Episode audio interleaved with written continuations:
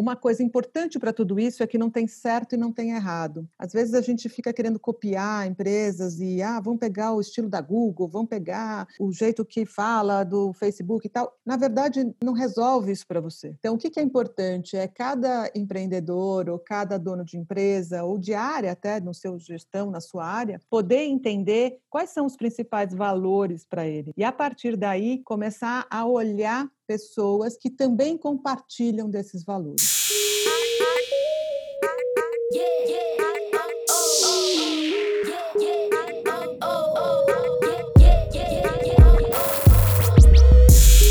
Está começando mais uma experiência de áudio, mais uma explosão de conhecimento. O Podcast Empreendedor é um podcast de entrevista que vai te dar uma injeção extra de motivação. Toda semana eu entrevisto CEOs e fundadores de empresas que compartilham conhecimento sobre suas experiências pessoais e ajudam empreendedores que estão trilhando seus próprios caminhos. Ah, se você gostar do nosso programa, por favor, lembre-se de classificar e comentar o podcast para a gente conseguir motivar mais empreendedores a abrirem os seus próprios negócios. Participe você também do podcast empreendedor e faça perguntas para os nossos entrevistados. Basta seguir nosso Instagram, podcastempreendedor, e assinar nossa newsletter em www.distritoe.com.br. Vamos nessa!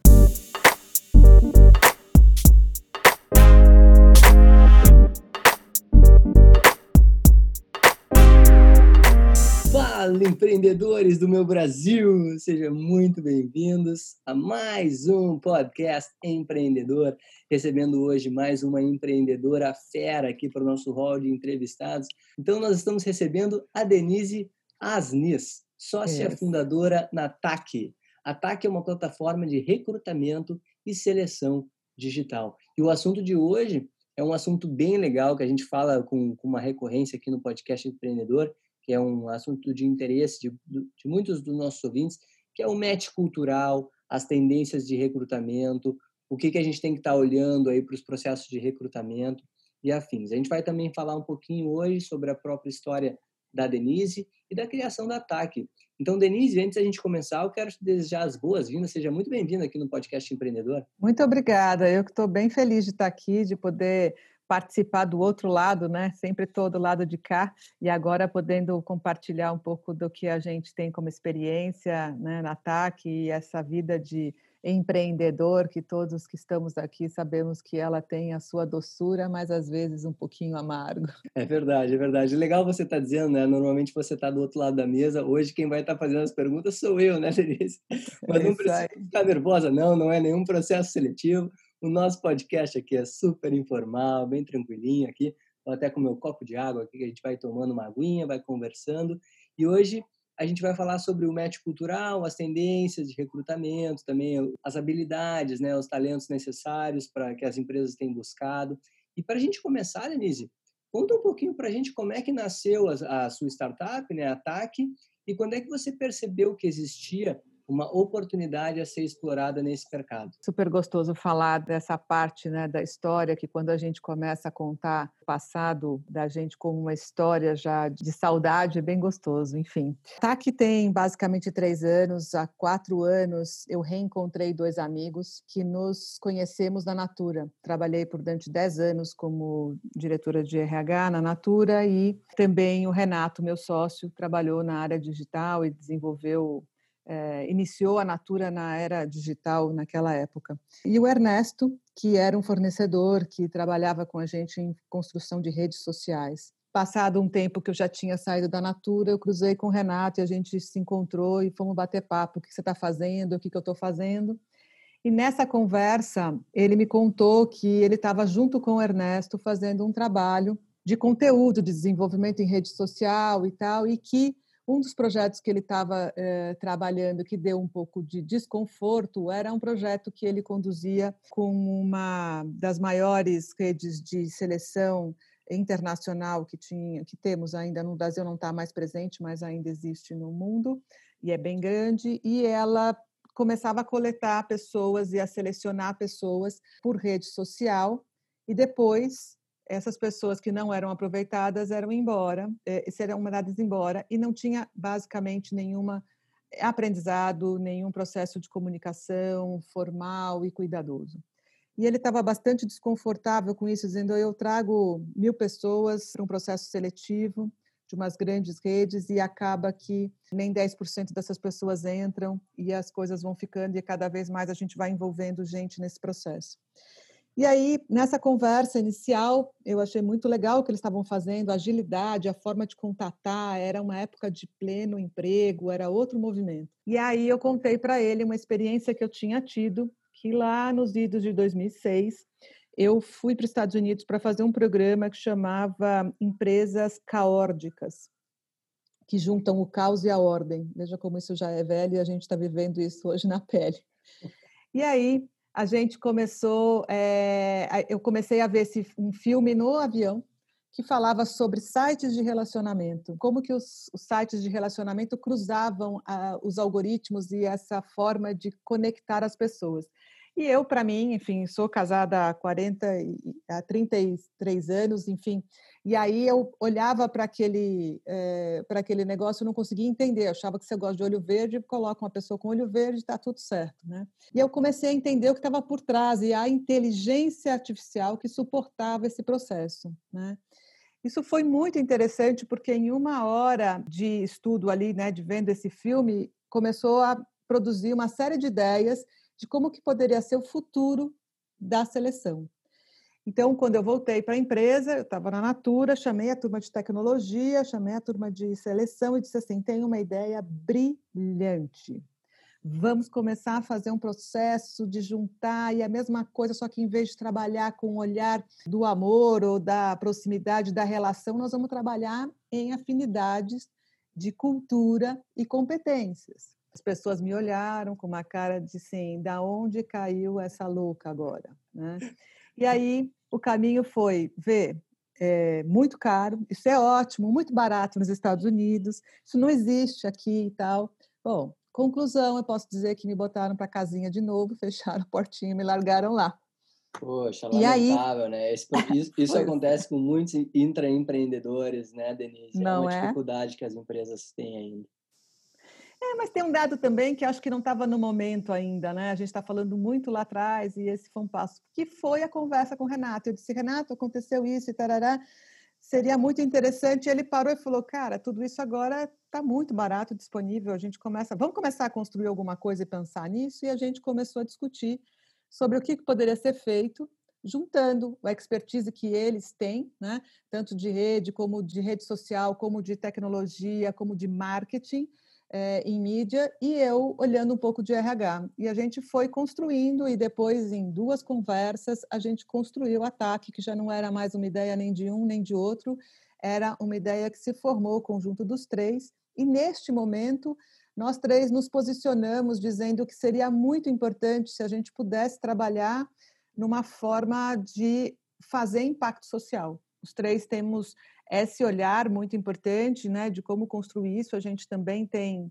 é, mais eu e o Renato, uma formação que veio da Natura, que nos impulsionou a, a nunca mais perder esse olhar da sustentabilidade. E o Ernesto já trazia isso né, da sua essência. E a partir disso, a gente começou então a construir a TAC, que estava com um olhar para o jovem de baixa renda entrar no mercado de trabalho. E aí, então, a gente criou essa estrutura. TAC significa confluência de energias em Quechua. Então, é uma, uma ideia de que a gente precisa conectar a energia do jovem que não entende do mercado, que não sabe é, como procurar emprego, como se colocar e o que, que ele quer buscar de carreira, não vem perspectiva de visão com as empresas que olhavam naquele tempo só um currículo e normalmente o currículo tinha o nome da escola, o endereço da escola e o endereço de casa. O jovem que não tinha nenhuma experiência profissional não consegue produzir um currículo que possa destacá-lo. Pô, legal, muito legal essa história e cabe até para mim salientar aqui, Denise, o primeiro grande insight, eu acho, desse nosso programa aqui para quem está nos escutando, que eu diria, né, até você pode confirmar ou não, mas a importância de um time, né, bem formado. Eu achei muito legal que você e os seus dois parceiros aí, vindos também você e, e, e um dos seus parceiros da de um background da Natura, né, uma excelente empresa aí, sempre despontando e lançando tendências. Aí você tem um parceiro de tecnologia e um parceiro das mídias sociais. Então, galera, Olhem que interessante esse case da Denise, onde a gente entende e é, e é comprovado aqui com o case dela a importância das habilidades complementares, né? Para quem está empreendendo, isso é um ponto crucial que eu tenho certeza que fez bastante diferença, né, Denise? Sem dúvida, desde o começo e hoje, né? Ou seja, como a gente vai selecionar as pessoas para trabalhar na TAC, a gente está sempre olhando para esse caminho, né? De como é que você complementa o conhecimento, as habilidades, né? As formas de olhar o mundo, porque muita gente igual facilita no curto prazo e atrasa no longo prazo, porque daí a gente não consegue ampliar a perspectiva, não consegue ampliar a visão, não consegue ver outros pontos de vista. Então, para mim, isso é um dos pontos mais interessantes que a gente precisa até é, trabalhar, né, no sentido de poder também se forçar um pouco a isso, porque é mais fácil a gente estar tá falando com gente do seu estilo, da sua linguagem. Então, muitas vezes o Renato dizia coisas e eu falava assim, não sei o que você está falando, porque era uma um que eu chamo mídias né, uma linguagem da mídia. E eu muitas vezes falo coisas que ele fala assim, dá para traduzir em miúdos, porque vem de um RH, vem de uma história, vem de um conceito que para mim é natural. Então trazer gente ou por exemplo, estar com pessoas que pudessem conhecer e saber tudo isso agilizava lá atrás, mas não daria o impacto que deu para a gente nas complementariedades. Perfeito, até vou aproveitar para já pegar o gancho assim do, do próprio match cultural, né, Denise, que a gente sabe e a gente tem visto isso, que a própria pandemia ela tem impactado diversos setores, tem mudado muita, muito, muitas visões, né, muitos jeitos de se analisar as coisas também. E também isso aí impactou no, nas próprias tendências de recrutamento, né? principalmente também com esse crescimento de home offices, é, jeitos mais alternativos de trabalho. Como é que está sendo assim essa adaptação e como é que a TAC está driblando todas essas esses novos desafios, assim, a nova realidade brasileira e mundial para conseguir aproveitar nisso e criar matches culturais matches culturais mais harmônicos e conseguir fazer um processo de seleção mais e recrutamento mais assertivo. Legal. Eu acho que você trouxe a questão do, do desafio, né? E acho que é um desafio mesmo, porque é, a gente se acostuma, sabe, com as coisas. Então, o que, que a gente viveu é uma possibilidade de mudar a forma como a gente vem trabalhando seleção há 100 anos igual. Né? Se você olhar na época de Henry Ford, que tinha um produto só, né? é, um processo seletivo é, bastava porque era um processo de produção, era um produto para entregar, tudo isso hoje é muito diferente e a gente fazia e continuava fazendo o processo seletivo da mesma forma. Quando a gente começa com o ataque a trazer esse olhar e várias empresas começaram naquela época junto com a gente a, a transformar e trazer novas opções e dicas de fazer isso diferente, a gente é, recebeu um pouco de resistência no começo, sabe? Assim, não, mas a seleção é o olho no olho, é não sei o quê. E a gente começou a perceber que, no fundo, a gente, quando se acostuma a fazer alguma coisa, a gente acaba não fazendo e não sabendo muito bem por quê, né? Então, a gente se depara com clientes que faziam processos seletivos de 10 minutos de entrevista, onde você não consegue nem olhar três vezes para a pessoa num processo desses. E quando você começa a trazer tecnologia, começa a trazer inteligência para o processo, isso te dá tempo de qualidade para que você possa investir na relação, para que você possa estar presente de fato com aquele candidato. E aí ganha o candidato e ganha a empresa, ganha a gente. Né? Então, algumas empresas estavam muito nesse espaço de ainda resistir, de não sair. Quem estava num processo de caminho já fez a mudança muito rápida. A gente tem clientes que de um dia para o outro mudou todo o processo seletivo para tecnológico e para não presencial e nem sentiu dor, porque estava fazendo um processo já do que a gente chama de digitalização do RH. Outras empresas não, e aí sofreram bastante com isso, tiveram que é, elaborar e trabalhar bem esse, esse começo, né? Eu costumo dizer que a pandemia tem seu lado péssimo, muito ruim. Eu tenho é, pessoas próximas que é, não estão mais com a gente aqui por conta dela. Enfim, foi uma coisa muito difícil, mas ela trouxe também ganhos que eu acho assim que não dá para mensurar ainda, né? Um deles é essa possibilidade de ter que mudar sem repensar muito, ter que mudar sem ter outras formas naquele momento de ficar colocando paradigmas do passado na frente. E a seleção era um deles. Né? Havia sempre essa conversa do paradigma de que não, seleção é presencial, a gente tem que ver as pessoas, eu preciso olhar, eu preciso tocar, eu preciso. Né? E, na verdade, a gente tem feito processos seletivos nesses seis meses com um volume enorme de contratações, muito ágeis e muito certas, no aspecto de dar a possibilidade de outras pessoas se envolverem no processo, porque tem muito mais acuracidade no perfil do que outras. E a gente, com a tecnologia, ganha esse tempo. Isso é muito legal. Eu acho que é um dos grandes ganhos que esse momento ruim de, de isolamento social trouxe de ganho para o RH ou para as empresas como um todo. Né?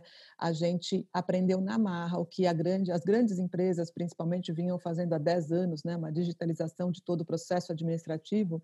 A gente, em uma semana, teve que botar esse negócio para andar de vez. Né? E esse eu acho que, no fundo, isso dá dor, mas foi muito positivo para o sistema de trabalho, sabe? Eu acho isso muito legal. Eu queria complementar que, de fato, é na dor que a gente cresce, né, Denise? É muito legal isso que você está trazendo.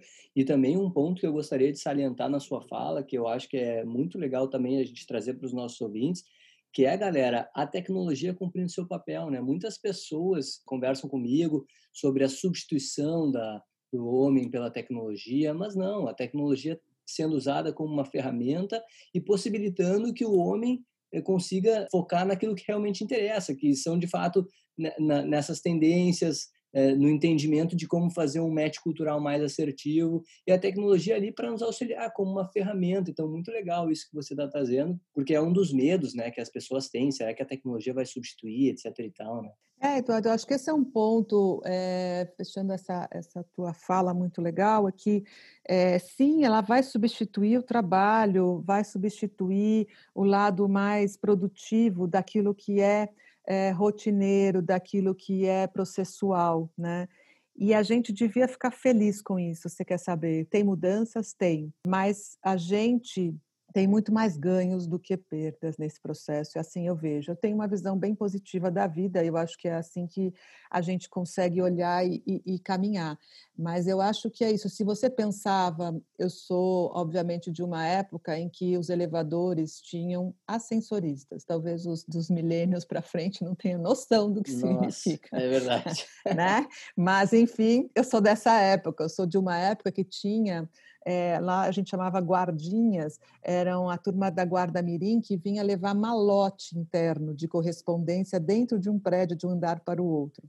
Então, quando a gente começa a olhar para isso, você fala assim, puxa, de um dia para o outro, acabou a função dos guardas mirins de levar malotes internos com comunicação, porque a gente criou o e-mail, por exemplo de um dia para o outro, a gente começa a trazer uma tecnologia dentro dos elevadores, aos quais eu não preciso mais manivela, abrir porta, fechar porta, etc. e tal, e os ascensoristas não têm mais trabalho. Só que quando a gente olhava um processo isolado e pequeno, numa velocidade muito grande, muito pequena, na verdade, é, tudo isso a gente ia se acostumando. A gente via um elevador novo, via dois, via três, e esse negócio ia. A gente começou a perceber que começou a ter um meio de comunicação, depois vem outro, até que a gente pulveriza o processo de e-mails e aí então essas coisas acontecem diferente. Agora, o único cuidado que a gente tem que ter é que a velocidade é brutal. Né? É então, se hoje é, a gente disse, tem, tem, e tem várias pesquisas que comprovam isso, de que em 2025 a gente vai ter pelo menos um terço das funções que a gente tem hoje operacionais não terão espaço nenhum para ser praticada por seres humanos. Então, isso quer dizer que pelo menos boa parte da turma operacional não ficará qualificada para outras coisas se não se desenvolver agora. Assim como aconteceu com os ascensoristas. Então, o que, é importante? É a gente poder entender qual é a minha habilidade, qual é a minha vocação, qual é a minha motivação e encontrar espaços a partir disso. Porque se eu ficar parado, esperando o processo andar, sem dúvida nenhuma que isso vai mudar e vai me pegar bem no meio de, uma não, de um não planejamento, vou me perder no meio do oceano. Se eu puder né, trabalhar isso e me desenvolvendo e percebendo esses movimentos de mudanças, isso vai ser muito positivo. Eu estava recente falando com um motorista de táxi e ele estava dizendo que o filho dele estava com 17 anos e ele queria muito comprar um carro para dar para o filho e tal, e não sei o quê. E eu respeitei, ouvi, eu só tinha um percurso muito curto, mas eu fiquei pensando, que pena, né? Ele é. não está percebendo o movimento que está fazendo. Ele uhum. devia desenvolver o filho. Eu até sugeria a ele botar o filho em, em uma aula de, de, formação de computação para ver se ele gostava e tal, porque eu falei para ele esse é o futuro. Mas de qualquer forma é uma pena porque não percebe que daqui a pouquíssimo tempo os carros não terão mais motoristas. É né? muito legal isso que a gente está falando, pessoal, porque isso tem tudo a ver com tendência de recrutamento. Isso aí é um grande insight que a gente está conversando aqui, que a Denise está nos trazendo com casos práticos também, daquelas, daquelas habilidades, daquelas coisas que você tem que começar a ficar de olho, porque, conforme a gente já tem falado aqui no podcast, essas atividades repetitivas do dia a dia, processuais, que, que exigem do ser humano fazer a mesma coisa over and over again, né? ou seja, repetidamente, elas tendem a cada vez mais e desaparecendo. Então, isso são tendências que a gente tem que começar a olhar para conseguir se preparar melhor para um processo seletivo. O que, que nós estamos fazendo para termos algum tipo de diferencial competitivo com as outras pessoas que estão participando desse recrutamento. Enfim, isso que a gente está falando é muito interessante e deve ser levado em conta para quem quer seguir uma carreira no mundo privado aí, é, como um colaborador ou funcionário de alguma grande empresa. Muito legal isso que a Denise está trazendo. E, Denise, vamos falar um pouquinho mais. Eu quero aproveitar uh, o seu conhecimento e a sua experiência para a gente falar mais sobre o match cultural. Que eu acho que é muito, muito interessante, muito importante esse movimento que as empresas estão fazendo de cada vez mais conseguir, de alguma maneira, filtrar as pessoas para terem um tipo, um certo match cultural que antigamente era difícil de perceber por causa de uma ou duas entrevistas de seleção, né? Como é que está uhum. sendo, né, Denise, o processo da própria TAC, tá? Pode até falar um caso prático, claro. se você quiser, né? Mas como uhum. é que uhum. vocês estão garantindo assim que esse match cultural ele seja mais assertivo? Legal. Eu acho que tem um dado bem interessante do que a gente está falando aqui também para o empreendedor no, no papel dele de, de ser é, um líder de equipe de pessoas, né? Assim, a atividade é também importante que a gente olhe para os processos que está praticando e aonde eu estou colocando a minha energia, né?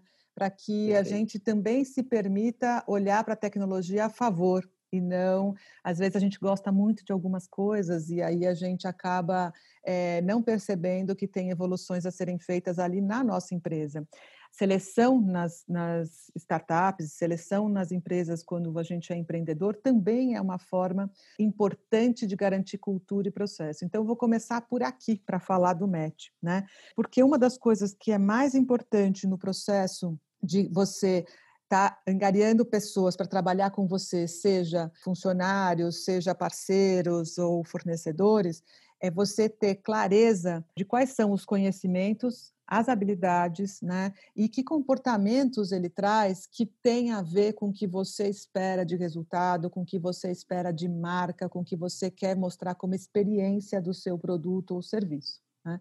Então, a gente faz isso quase que intuitivamente, né? A gente procura, por que, que eu escolho este fornecedor e não aquele? Numa primeira base, quando os produtos são iguais, os conceitos são commodities, é preço, mas quando a gente passa desse caminho em que não estou falando de nada commodity, a gente está olhando sempre para saber o que que esta pessoa tem a ver com a gente, o que que ela representa, que marca ela constrói junto com a gente. E aí, é, nesse aspecto, os colaboradores né, são a parte mais importante dessa engrenagem. Né?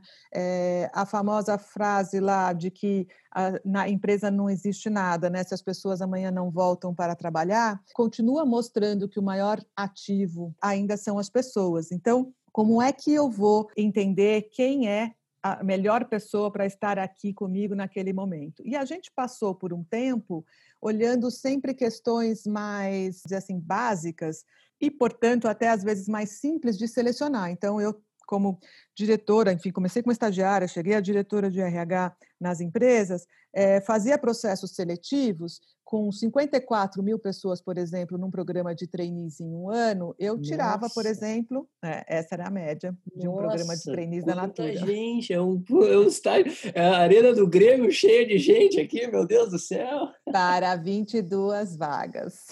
Nossa né? Era isso que eu vivia. Então, naquela época, não tinha outro jeito a não ser selecionar por coisas que tiravam boa parte do time. Então, eu tirava quem não tinha inglês, eu tirava quem não tinha uma faculdade tal, eu tirava. Por quê? Porque daí saía de bolo, né? Saía um volume muito grande de pessoas. E isso me dava a possibilidade de trabalhar com 3 mil, 2 mil, enfim, para começar um processo seletivo. Processos longos, meus programas de trainees duravam seis meses, três meses para chegar nesse número final. Isso tudo, obviamente, porque a gente não tinha tecnologia, não tinha esse olhar de poder encarar coisas diferentes. Então, lá atrás, já na Natura, eu comecei a fazer um projeto desses de mudar a forma de pensar de um jeito diferente. E por que que isso aconteceu? Porque a gente começou a perceber que o que diferenciava de fato as pessoas tinha a ver com seus valores, tinha a ver com as suas motivações, tinha a ver com suas habilidades, com os desejos. No fundo, o que a gente chama de cultura. E aí é muito difícil, para não te dizer de cara impossível, você alterar isso com as pessoas, porque nada na vida é impossível se a pessoa quiser. Mas é muito difícil mudar. Então, o que, que acontece? A gente contratava essas pessoas sem ter essa aderência total à cultura que a gente avaliava naquele momento como importante, e aí a gente ficava dando treinamento e fazia treinamento e fazia treinamento, e se a pessoa não se adequava, a gente mandava embora pelo mesmo motivo que a gente admitiu. Né? Eu trazia alguém porque ela era fora da caixa, porque pensava diferente, porque tinha alguma coisa dentro da organização, ela não se acomoda e eu vou mandá-la embora. Sim.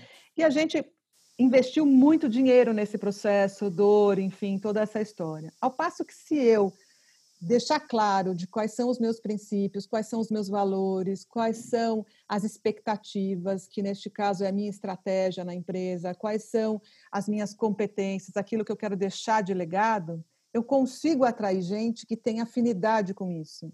E aí eu treino naquilo que é muito mais fácil de treinar.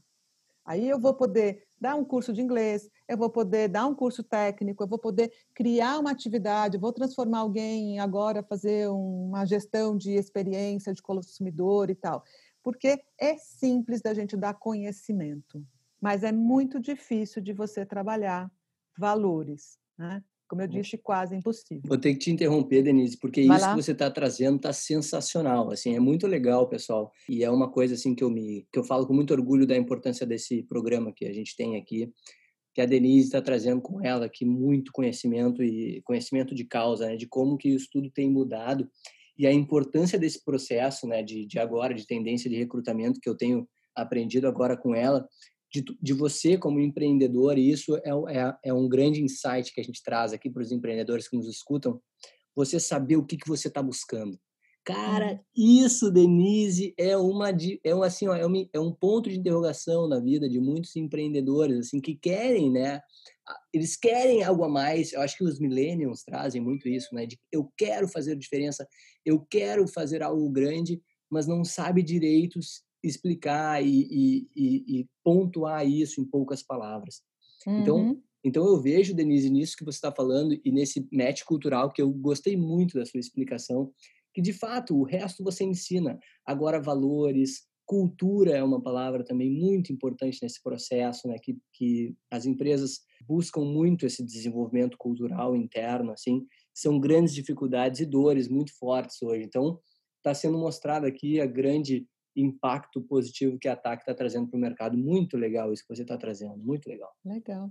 E a palavra-chave para tudo isso é autoconhecimento. Exatamente. Seja a empresa trabalhar autoconhecimento e saber o que é valor para eles, seja o candidato entender é, e se conhecer para saber o que, que ele pode buscar e aonde ele teria maior aderência. Porque jogar a solto, a gente pode ter sorte de entrar numa empresa que tem afinidade e às vezes não. Então, uma coisa importante para tudo isso é que não tem certo e não tem errado.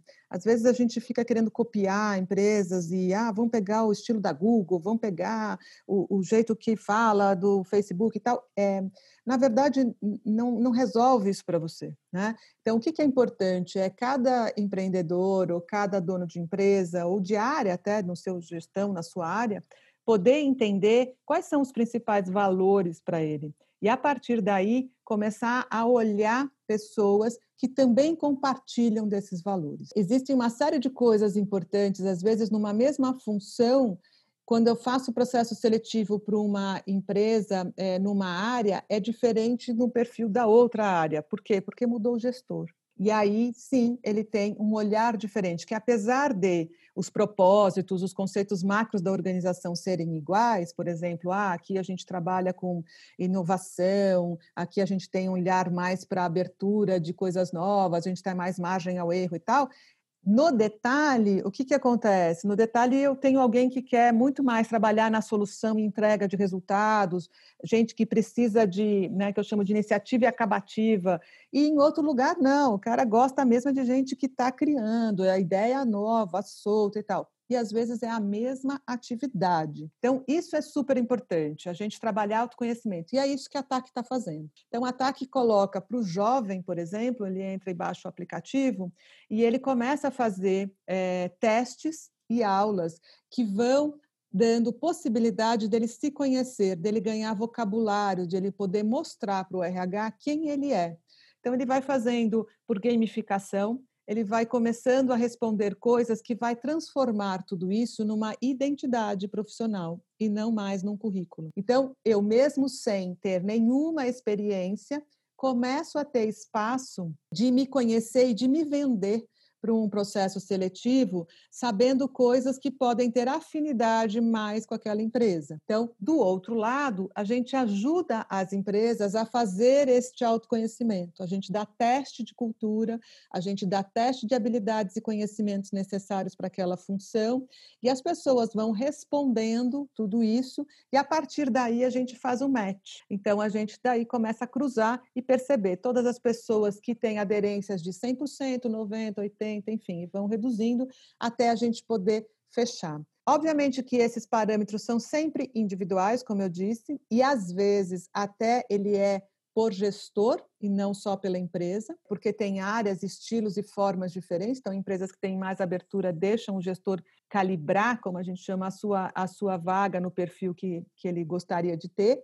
É, e outras empresas preferem trabalhar numa unidade, enfim, e aí elas fecham um conceito. E então, conta pra gente, Denise, como é que a gamificação ajuda nesse processo. Eu achei interessante que você usa gamificação no ataque. Isso é um assunto que traz bastante curiosidade para os nossos ouvintes. Então, na gamificação, a gente junta duas coisas. Primeiro, um olhar de ter uma experiência, né? Uma experiência do candidato, tanto a parte da empresa como do candidato, a gente cuida muito desse olhar da experiência, de não ser um negócio chato. Então, se vocês baixarem Ataque, todo mundo pode baixar e ver, você vai perceber que tem uma linguagem muito jovem, a gente fala muito direto. Eu faço, por exemplo, testes usando uma linguagem muito própria do jovem. Então, eu não pergunto como você se porta numa situação assado, não sei o quê. Eu vou direto a uma atividade. Quando você programa o seu fim de semana, você já sabe na sexta o que vai fazer, você vai com a galera e depois decidem na hora. Ou seja, o que que ele produz, como que ele guarda as fotos no celular? Ele tem tudo em pastas e organizado, ele está totalmente solto, tanto faz, não sabe nem o que tem. E nada disso tem errado ou tem certo, né? É sempre o seu jeito, porque para alguns, todo esse lado de não precisar dessa organização quadradinha, tudo não sei o quê, dá uma imaginação, abre espaço para criação, consegue trabalhar outras coisas. E aí a gente vai dando esse retorno para que eles possam se conhecer e saber o que, que funciona mais para cada um deles. Né? Então a gamificação ela tem o primeiro ponto da experiência, ela fica é, são coisas bastante curtas, os textos são bem pequenos, então quando tem textos mais profundos a gente usa YouTubers para fazer a comunicação. Então, o processo vai num, numa aprendizagem contínua. Então, conforme eu vou respondendo ao teste, é, a máquina vai aprendendo sobre o que eu estou falando, a máquina vai entendendo um pouco o meu raciocínio, a velocidade, a forma, o que, que aconteceu, e esses resultados vão fazendo e compondo nessa minha identidade profissional características e perfis que vão sendo depois avaliados pelas empresas. Essa é a jornada. Agora que eu vi aqui que o nosso tempo está voando aqui, coisa boa, é bom ter uma boa conversa assim, né? Uma pergunta que a gente sempre recebe aqui no podcast empreendedor, que é uma dúvida de bastante gente, né? Para os profissionais que estão buscando novas oportunidades? Quais as habilidades que, na tua opinião, elas devem ser fortalecidas? Olha, acho que tem até uma coisa meio que chovendo molhado nesse momento, mas elas ainda estão em voga e acho que vão ficar por muito tempo. São o que a gente chama de socioemocionais. Conhecimento técnico é importante, não vou dizer que as pessoas não devam fazer, utilizem e aproveitem esse período de pandemia e tudo mais, que tem muita gente ainda com curso muito disponível, tem gente dando aulas grátis ainda, acesso à internet, a faculdades, então tudo isso é importante. Mas o diferencial mesmo para mim está em você ter muito mais um olhar de criatividade, de colaboração, de saber trabalhar em time, né? de ter empatia pelo outro, de ouvir, escutar, é uma das coisas que eu acho que a gente executa e, e aprende muito pouco né? de como se relacionar melhor com as pessoas, de como a gente trabalhar a questão do, do autoconhecimento, né? de se perceber entendendo qual é teu estilo e o outro. E para os empreendedores, uma das coisas que eu acho mais importante, ao, ao lado de solucionar problemas, e ter é, uma hierarquia funcional que seja de autonomia, né? eu vou dizer que liderar pessoas no modelo de inspirar é uma das coisas mais importantes para esse momento. Então, para ser um bom líder, você precisa de fato conhecer de gente para poder inspirar, ter tempo, ter é, vontade, vocação para poder é, gostar de pessoas. Bom, fantástico, Denise. Vocatio aí, que é o chamado da alma, né? Muito legal isso que você está é trazendo.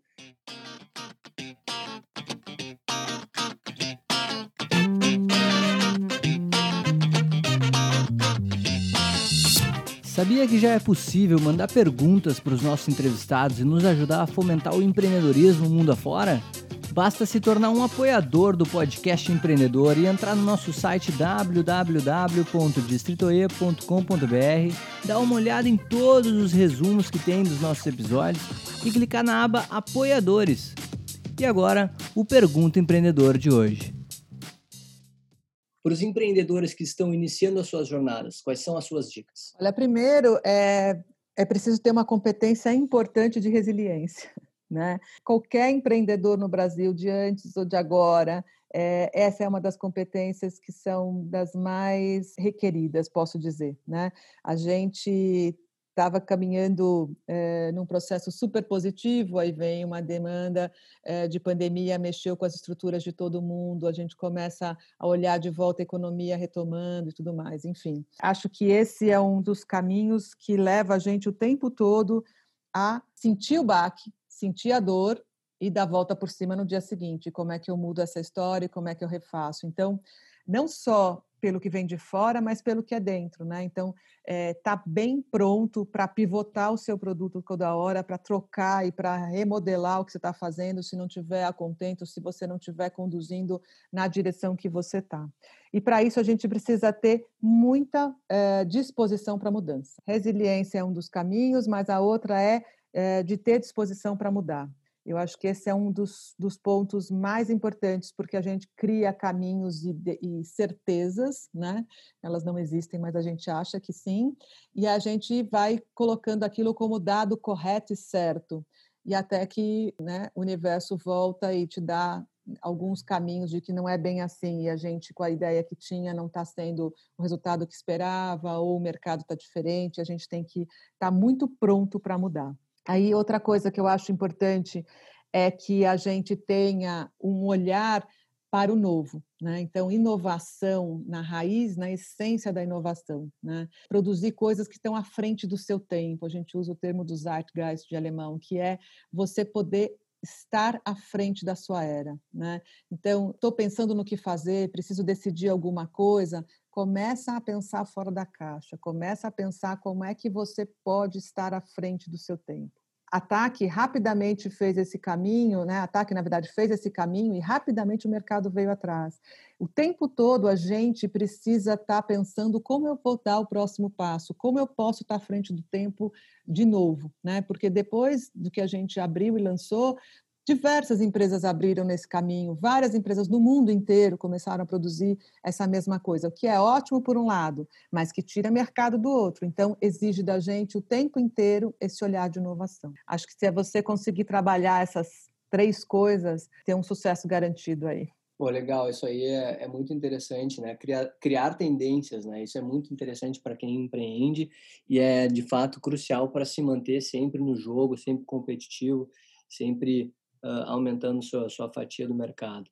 E Denise, uma pergunta também que eu gosto sempre de explorar com os empreendedores é algum livro que você possa indicar, alguma série, algum filme que mexeu com você, que foi assim um, divisor de águas, assim, que você gostou muito e indica para outras pessoas? Eu acho que tem dois que eu basicamente uso né, mais forte de pensamento, de modelo mental de fato. Um chama Mindset, que é da Carol, enfim, o sobrenome eu, eu quase não vou saber responder, do EC, do IC, sei lá. Mas o Mindset está em todos os lugares, muitas é, top de gestões e tal, inclusive para empreendedores, porque ele fala exatamente nesse processo de transição da gente mudar o modelo modelo mental, a forma como vê a vida. De outra forma, o que me fez transformar, e é muito particular, porque eu venho de uma, de uma carreira é, de executiva, de empresa grande e tudo, e aí, de repente, né, entro para um processo de empresas menores que começam bem diferente da sua capacidade de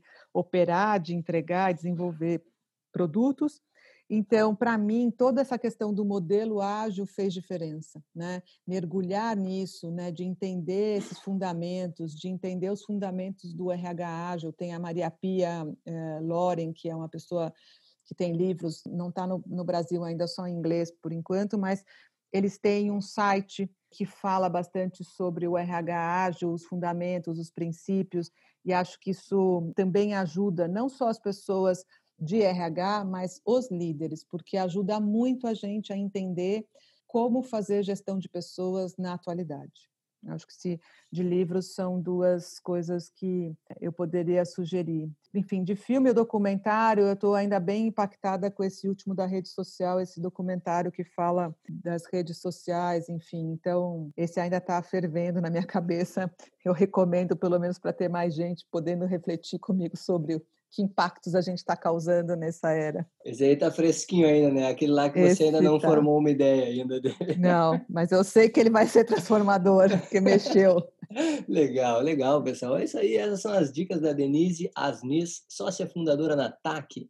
A TAC que é uma plataforma de recrutamento e seleção digital.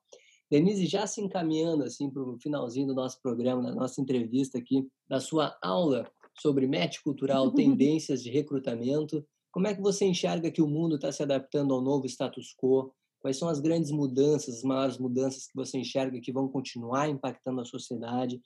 Esse, nesse nosso novo cenário pós-pandemia, tudo isso que está acontecendo, o que, que você entende que vão ser as maiores mudanças que vão continuar acontecendo? Acho que uma delas é bastante óbvia para todos nós, é a gente é, não ter mais divisões entre o profissional e o pessoal, né?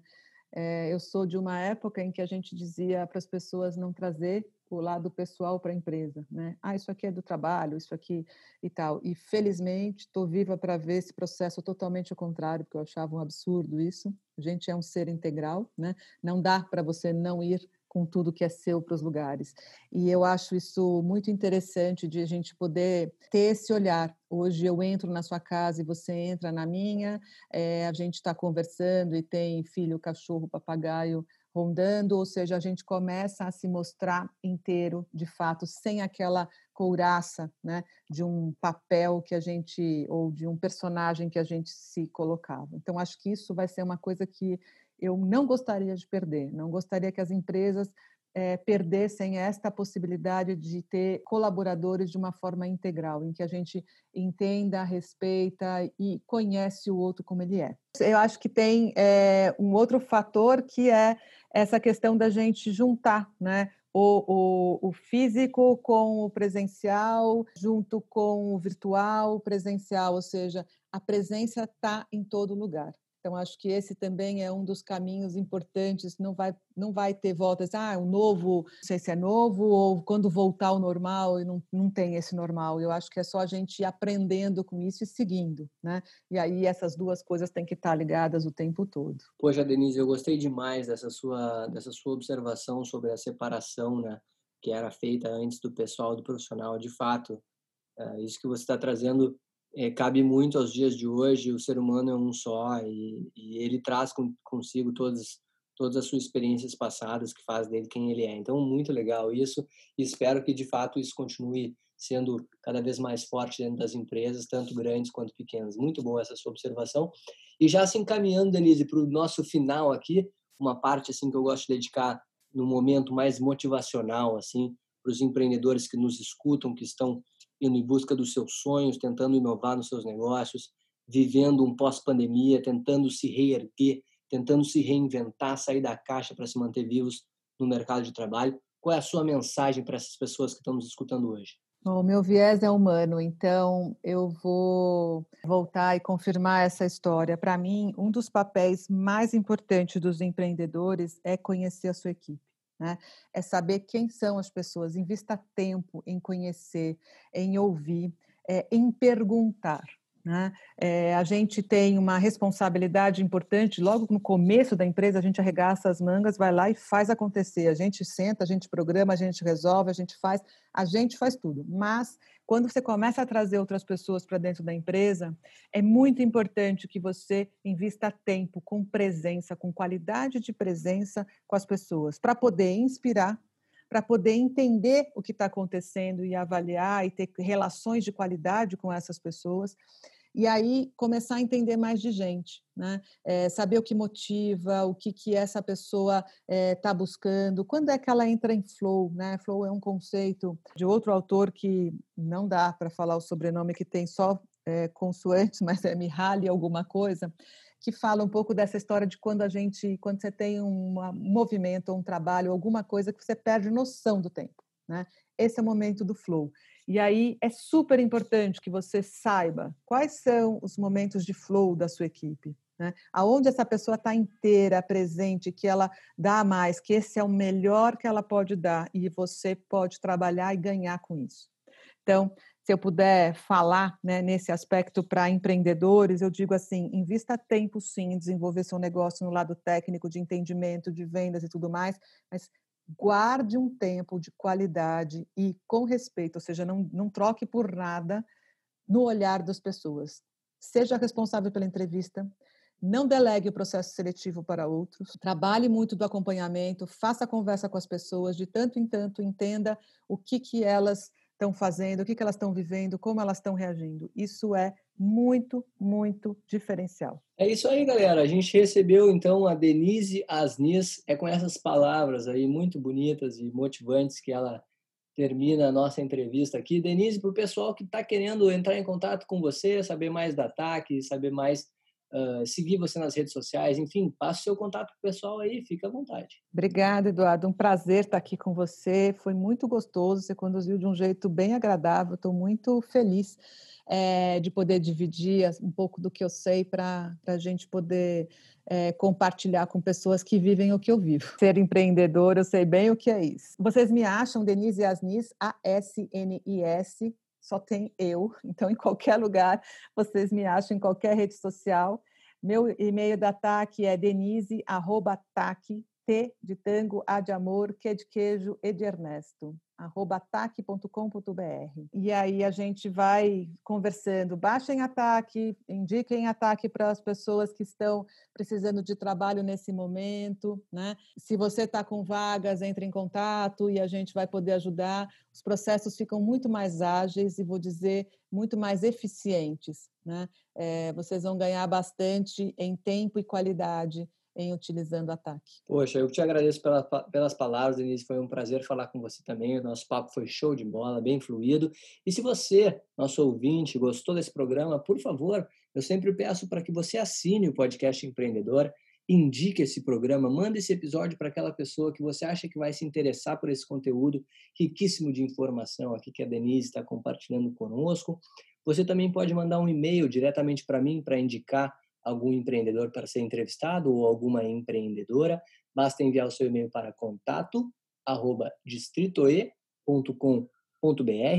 nosso Instagram, arroba te convido a seguir o nosso Instagram, e o meu LinkedIn, Eduardo Tannhauser, para você não perder nenhuma das atualizações que eu posto por lá. Denise, muito obrigado novamente pela sua presença, foi um prazer te receber.